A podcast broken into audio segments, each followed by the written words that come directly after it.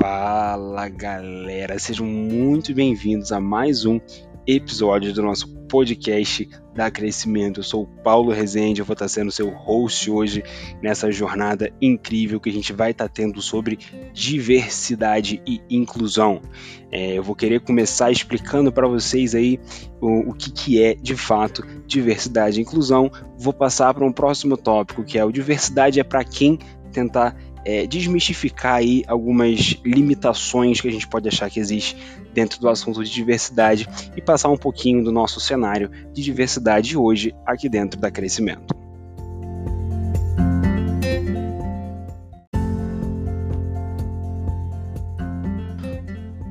Então vamos lá, falar de diversidade e inclusão, explicar aí o conceito de diversidade e de inclusão vou até estender um pouquinho para alguns outros nomes que adicionam palavras aí nessa pequena frase. Quando a gente fala de diversidade, a gente fala de multiplicidade, de pluralidade, de coisas diferentes, né? E aí vou, já vou usar umas pequenas alegorias. Vamos olhar para a natureza e ver que a natureza ela só funciona tão bem porque ela é diferente, ela tem ali suas particularidades e, e todas essas coisas que às vezes parecem tão diferentes são muito complementares. Né? Acho que quando a gente é novinho e começa a estudar sobre o ciclo das coisas da natureza, a gente percebe isso, como que algumas coisas que parecem não se relacionar acabam sendo extremamente conectadas umas com as outras. E é justamente esse conceito que a gente tenta trazer quando a gente fala de diversidade. É, e aí, diversidade, acho que a gente pode tentar expandir as nossas visões. Vamos lá, cerveja. Acho que é legal falar de diversidade de cerveja. Vamos começar a botar alegorias doidas. Vocês imaginam se tivesse apenas um tipo de cerveja no mundo? Como que a gente iria reagir à cerveja?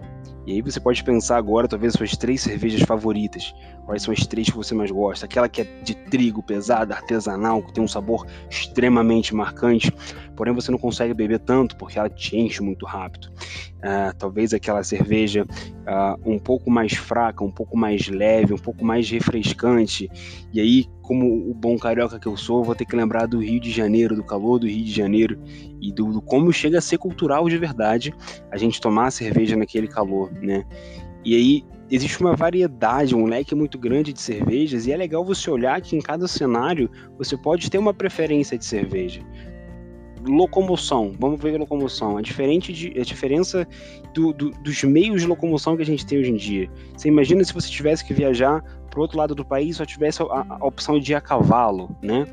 Ou se você tivesse que ir para um lugar próximo, mas não tanto, e só existisse avião, não existissem carros, né? Então eu acho que é algo próximo desse raciocínio, da gente entender que coisas diferentes são extremamente importantes para o nosso dia a dia, para a nossa vida. E aí, quando a gente a, aprofunda esse debate, aprofunda esse assunto dentro de empresas, a gente vai concluir o seguinte: pessoas diferentes tendem a pensar diferentes porque elas têm backgrounds diferentes. Se eu montar uma pequena empresa com 10 pessoas que nasceram no mesmo bairro que eu, que estudaram na mesma escola que eu, fizeram a mesma faculdade que eu, e aí vamos abrir essa empresa, vamos todo mundo pegar o dinheiro que a gente tem e abrir, legal, pode dar certo, nada, nada diz que vai dar errado, mas existe um ponto cego que é todas essas pessoas vão pensar da mesma forma, então eles vão deixar de perceber as mesmas coisas. Tá? Então, o ponto fraco deles vai ser o mesmo para todos. E aí, é, como empresa, falando de um jeito de um cenário maior, empresa, grupo, organização, eles vão, eles podem, né? Provavelmente eles vão receber aí algum, algum ataque, alguma dificuldade, alguma queda, alguma quebra desse ponto é, que é cego para todos. Então, se a gente pega pessoas com diferentes backgrounds, essas pessoas vão ter diferentes pontos de vista e esses pontos de vista eles não se subtraem, eles não colidem, eles não é, é, brigam por um espaço, eles se somam. Né? Então, é, é justamente esse o conceito que a gente traz quando a gente fala de produtividade, de criatividade. Né? Os times diversos, isso aí já tem dado para todo quanto é lado, é, os times diversos produzem muito mais coisas e produzem com muito mais criatividade. Né? Então vamos dar um exemplo aí que a gente está vivendo hoje em relação a, a produtos de cabelo.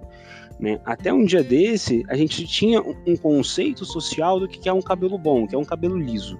Né? A gente tinha esse conceito. Qualquer cabelo que não fosse liso, ele já ia entrando ali é, no, no, no, escopo do que era chamado de cabelo ruim. E aí, cara, completamente vinculado ao racismo estrutural. né? Aquela coisa do, do do branco hegemônico determinar o que, que é o belo. E aí o branco tem esse poder devido àquela parte da colonização, né? A gente foi lá na África e, cara, arrebentamos com tudo, acabamos destruindo a cultura das pessoas e escravizando elas, e ficou esse resquício, principalmente no Brasil. O Brasil tem esse resquício muito forte, né? Então, a, a cultura europeia implementou que o, o branco, a, o branco hegemônico é o bonito. Então, o que vem daí, as características que vem desse branco é bonito. Então a gente considerava o cabelo branco, o cabelo branco, o cabelo da pessoa branca, o cabelo liso, como uma coisa é, extremamente bonita. E aí as empresas lucravam em cima de pessoas que compravam. Quando essas empresas começaram a questionar um pouquinho a questão do racismo estrutural, a questão do que, que é belo, né? Acho que ah, se a gente parar para estudar historicamente falando, as definições de belo mudam drasticamente ao longo do tempo e geograficamente tá?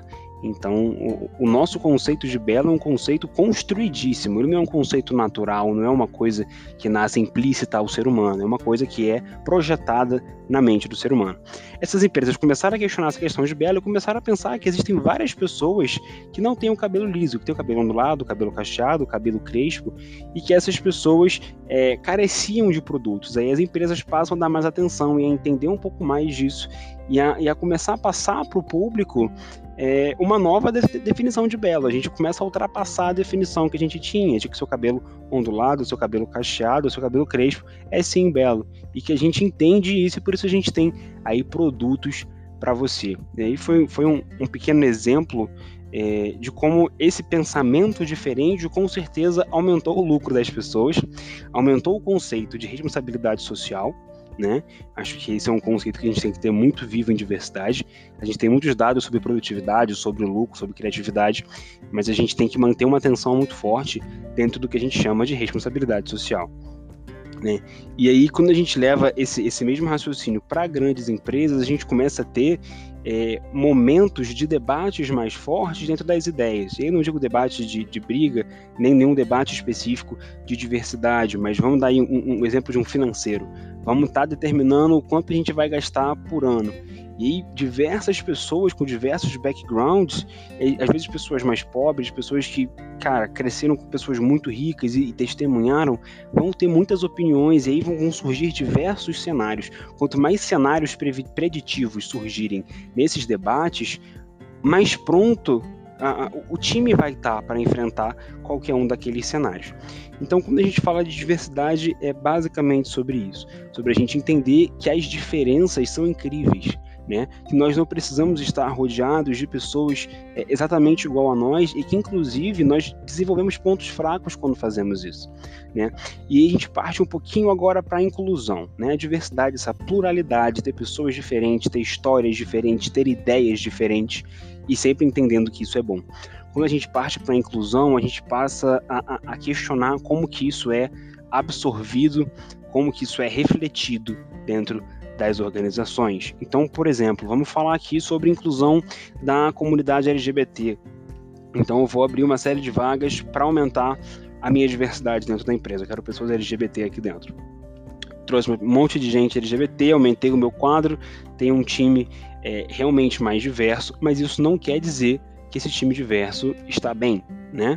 Ah, e a gente precisa lembrar que essas pessoas diversas são afastadas da sociedade automaticamente. Tudo aquilo que foge do hegemônico é afastado. Tá? E aí a gente precisa entender que o núcleo da nossa hegemonia é o homem hétero branco. Tudo que foge do homem hétero branco passa a ser, é, passa a ser jogado no lugar periférico quanto sociedade. Então, coloquei esse grupo de pessoas LGBT no trabalho, mas ao mesmo tempo, toda a minha instituição como um todo, todos os meus colaboradores ainda têm um pensamento ah, muito machista, muito homofóbico, né? E essas pessoas não vão receber bem esses, esses novos colaboradores LGBT, então vai rolar uma repressão. Rolou diversidade, sim, legal, a gente aumentou o quadro, mas não rolou inclusão. Quando não acontece inclusão, as nossas taxas de turnover sobem muito tá? Então, se eu entro numa empresa que diz que eu sou bem-vindo e quando eu chego, sinto e percebo que eu não sou bem-vindo, a gente volta a estaca zero. Então, eu não vou ficar nesse lugar. E, e aí, é necessário para a gente ter inclusão, a gente ter um grande load, vamos dizer assim, uma grande carga de conversas, de treinamentos, de preparação da liderança, de preparação dos colaboradores, que essas pessoas entendam os cenários a qual as pessoas diversas são expostas, tá? Então, diversidade, de novo, ter pessoas diferentes que pensam diferentes, entendendo que isso é bom. E inclusão é garantir que o terreno, o local, a mentalidade, as pessoas estão prontas para acolher essas pessoas diversas. Tá? O potencial que essas pessoas diversas têm, aí voltando naqueles dados, potencial de produtividade, potencial de lucro, potencial de novas ideias, ele não vai crescer, né? Se ele não for devidamente acolhido. Vamos ver como uma semente, né? Se ela não tiver uma terra que acolhe essa semente com os nutrientes e os insumos necessários, essas ideias não vão florescer, tá? Então a gente passa aí a, a talvez gerar até uma outra experiência traumática. Então a inclusão ela sempre vai ser a consequência de muita conversa, de muita cabeça e de coração aberto, tá? É, e aí vou dar alguns exemplos aí do que, que a gente pode ter de, de viés inconsciente, de preconceito que barram a nossa inclusão. É, a gente tem, por exemplo, o machismo. O machismo vai achar que a mulher nunca vai ser racional o suficiente para tomar decisões, né? É, a gente pode culpar o hormônio, a gente pode culpar o ciclo menstrual, a gente pode culpar a maternidade, a gente pode culpar uma série de coisas. Eu digo a gente como sociedade, tá? Não necessariamente eu ou você que está ouvindo, como sociedade.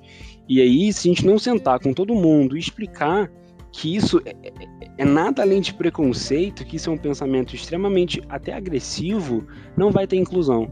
Essas mulheres não vão se sentir confortáveis para liberar o potencial, essas mulheres vão continuar sendo oprimidas ali dentro. Tá? É, acho que deu para a gente entender um pouquinho. E aí agora eu vou passar para o nosso próximo tema, que é diversidade é para quem?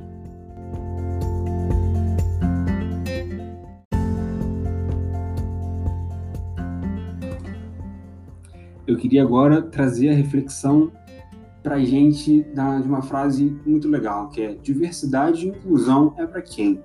Né?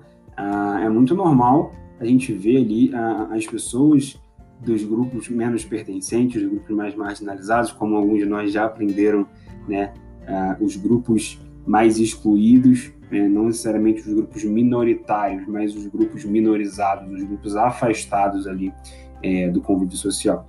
E aí a gente vê normalmente cada participante do seu grupo defendendo.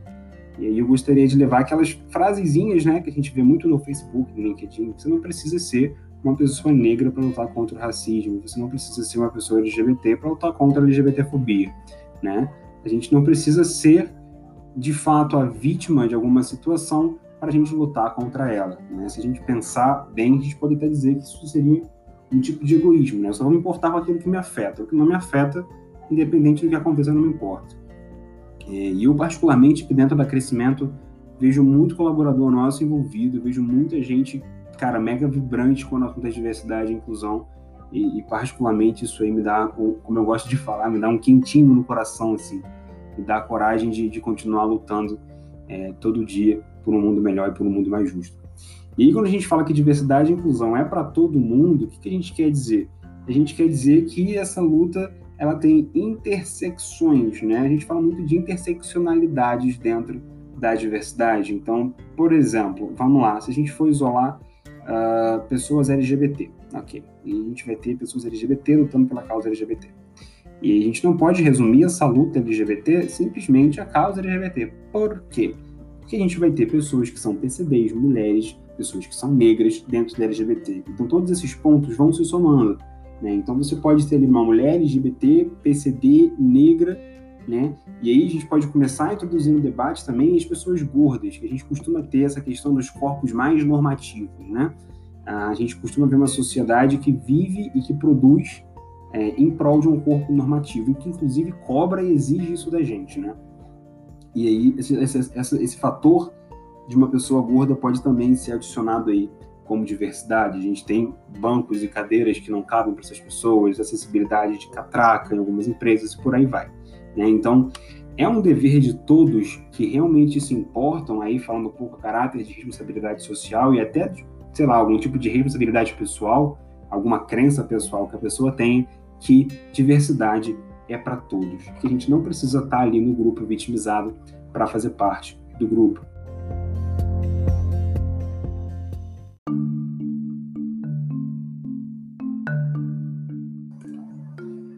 Dando continuidade ao debate de diversidade e inclusão é para quem, eu queria dar uma explicadinha, é, não explicar, mas continuar falando sobre essa parte de interseccionalidades, tá? E aí um, um mindset, talvez, que a gente pode adotar para entender as interseccionalidades. Uh, acho que a primeira é a escuta ativa. Eu acho que, que a gente precisa aprender a escutar para absorver e não escutar para responder. É muito normal que a gente ouça alguma coisa e automaticamente a gente queira responder sobre aquilo, a gente quer dividir nossa opinião. E eu acho que às vezes é muito necessário que a gente só escute e absorva. E deixe o cérebro processar aquela informação antes da gente, de fato, é, lançar uma opinião. E durante esse processo de processamento do cérebro, eu acredito que é legal a gente manter aí um, um, um norte, uma bússola que é que não existem pontos finais dentro desse debate, tá?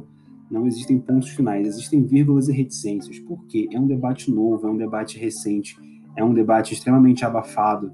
É muito difícil a gente levar esse debate para a mesa de uma família, por exemplo, num jantar de família, no Natal. Né? Isso sempre vai ter alguém que vai ficar um pouco mais sensibilizado a esse tipo de tema. Então acaba que é muito difícil de se falar sobre.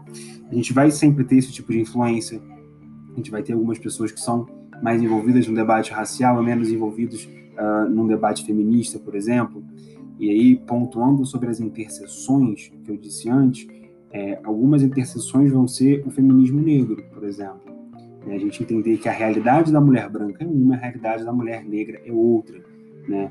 E muitas das vezes, infelizmente, acaba acontecendo é, uma cisão, uma barreira entre esses grupos o que aí alguns autores ousam dizer que é um projeto social, que é uma, uma atitude sistemática para poder não dar voz a esses grupos. Porque você imagina, se todos os grupos minorizados se unissem para poder estabelecer debates e, e levar para a luz do dia todas essas coisas que a gente vai aprendendo cada vez mais. Ia ser um volume muito grande. E aí a, a elite branca, né? é necessário a gente poder falar sobre a elite branca é, sem ter nenhum tipo de dor pessoal sobre isso. Né? A elite branca não quer que isso aconteça, porque, infelizmente, a, a, elite brasileira ainda tem uma estrutura extremamente racista, de que a empregada não pode viajar, a empregada tem que ficar cuidando da casa e acabou, tem que comer o necessário para sobreviver, que o filho da empregada é quem vai roubar as coisas da casa. Né? Infelizmente, esse pensamento existe, tá? Então, acaba que essas interse interseccionalidades são necessárias de debate. E aí a gente tem que aprender a dar a mãozinha a todo mundo em direção a essas interseções, a entender.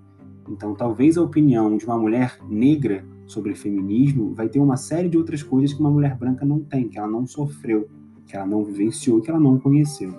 E aí, sobre os pontos finais da reticência e sobre a escuta, é escutar e não deixar o cérebro colocar um ponto final, colocar vírgulas e reticências. É um debate novo, é um debate muito recente, é um debate que a gente está em aprendizado, por mais que a gente absorva muito conteúdo de fora, a realidade social do Brasil, ela tem suas particularidades, assim, e, inclusive, muitos autores sobre feminismo, sobre racismo, sobre essas pautas de diversidade, acabam falando que o conhecimento né, de alguns autores e autoras brasileiras são muito melhores do que o deles, porque a gente tem algumas particularidades aí um pouco mais tensas do que eles.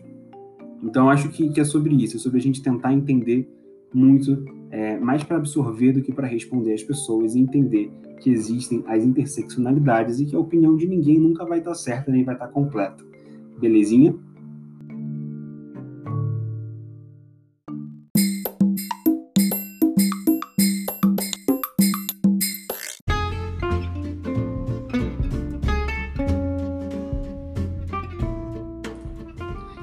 E agora, para finalizar esse nosso episódio maravilhoso, que eu estou muito feliz de fazer, eu vou trazer um pouquinho do que está acontecendo aqui na Crescimento em relação à diversidade e inclusão, tá?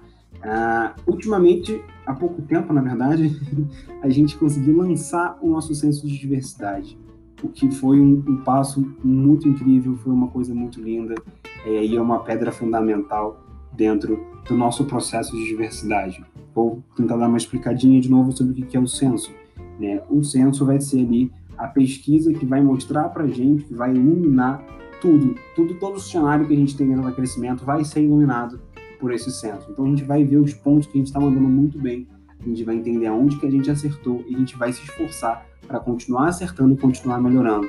E ao mesmo tempo a gente vai pegar os pontos que a gente não via tão bem, que a gente não entendia tão bem, tá? E, cara, perfeito, quando a gente entende a nossa fraqueza, a gente entende a nossa dificuldade, a gente passa a ter o primeiro passo, a gente passa a saber para onde apontar os nossos esforços.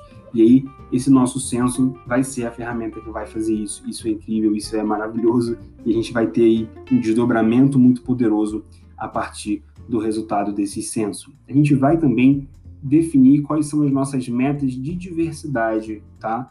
Uh, e a gente pode ter metas uh, mensais, metas de recrutamento, metas anuais, meta como empresa no geral. A partir desse centro, a gente vai desenhar essas metas. Junto com isso, a gente vai ter o, o, comitê de diversidade. O comitê de diversidade vai ser ali é, um núcleo, né? A, a, o sol do sistema solar da diversidade, vai ser o nosso ponto gravitacional. A gente vai estar ali sempre injetando e absorvendo coisas do comitê. É, vai, a gente vai disponibilizar é, durante o treinamento, no final do nosso treinamento, vai ser o nosso kickoff, vai ser um workshop de sensibilização para a empresa inteira também. No final, a gente vai falar um pouquinho né, sobre como vai funcionar a questão é, do comitê, para você se aliar, para você querer participar mais ativamente. A gente vai desenhar isso tudo bonitinho e vai apresentar para todo mundo. Nossa sensibilização vai ser um momento incrível, sempre é um momento incrível. Eu tenho certeza que todo mundo vai participar, vai entrar de um jeito vai sair de outro, vai sair com o coração é, muito mais crente em alguma coisa boa, assim. Eu acho que quando a gente passa por essa sensibilização, a gente perde um pouco desse peso do mundo malvado, do mundo de muito sofrimento, e a gente vê que tem realmente muita coisa que a gente pode fazer. Né? A gente não vai conseguir mudar o mundo da noite para o dia, mas a gente vai conseguir mudar muita coisa só da gente querer e da gente poder, né? E se a gente pode pouco, perfeito, que a gente pode já vai impactar muita gente. E eu tenho certeza que vai todo mundo sair com, com esse feeling é, dentro do peito. E aí depois a gente vai ter aí a inauguração, a criação oficial e divulgação do nosso comitê de diversidade. Depois vamos ter uma ação focada ali para mulheres no mês das mulheres. Então a gente vai ter ali um ou mais de um momentos é, para a gente falar bastante sobre. Acho que é uma pauta extremamente importante que a gente não pode deixar passar e que a gente tem que dar aquela arrumada no calendário para poder participar, todo mundo, homens e mulheres, e principalmente homens. Tá? Se você é homem está ouvindo esse podcast, vamos lá, a gente precisa prestigiar, a gente precisa ouvir, a gente precisa muito aprender. Acho que acima de tudo, é um momento de muita reflexão, de muita escutativa e de zero ponto final, assim. É um momento de a gente adicionar conhecimento, adicionar a vivência que as pessoas têm e levar isso bem para dentro da gente. E aí a gente vai ter uh, um calendário das ações de diversidade. A gente tem um time, um squadzinho, desenhando um calendário de diversidade que a gente vai seguir. Então, mês da mulher, uh, o mês de celebração LGBT, o mês de celebração trans, o mês de debate racial. A gente vai desenhar isso bonitinho e vai dividir para vocês, para vocês saberem mais ou menos o que vai estar tá acontecendo ao longo do ano. Isso tudo é não, não sei explicar, mas isso é uma semente muito incrível. O que a gente pode esperar de flores e de frutos disso é muito grande. Acredito que seja o, o maior movimento que já vivenciamos dentro da crescimento em relação à diversidade. E é muito feliz novamente ver que tem muita gente engajado dentro desse processo. Bom, esse foi o nosso episódio de hoje. Foi um episódio, acredito que incrível. Para mim, poder falar sobre isso é incrível. Lembrar de onde eu saí, olhar para trás e ver o molequinho que eu era, com as dificuldades que eu passei e me ver hoje aqui sentado gravando esse podcast numa empresa puta incrível, assim, que, que, que realmente me faz acreditar cada vez mais é, em tudo isso. Para mim foi muito feliz, espero que tenha sido feliz para vocês também, espero que vocês possam absorver. Qualquer dúvida que vocês tiverem, você já sabe. Eu sou o, o, o farofeiro do time, eu sou o cara que vai estar sempre na fila do pão, querendo conversar com todo mundo. Galera, muitíssimo, muitíssimo, muitíssimo Obrigado pelo tempo de vocês. Esse foi o nosso episódio de hoje e até o próximo.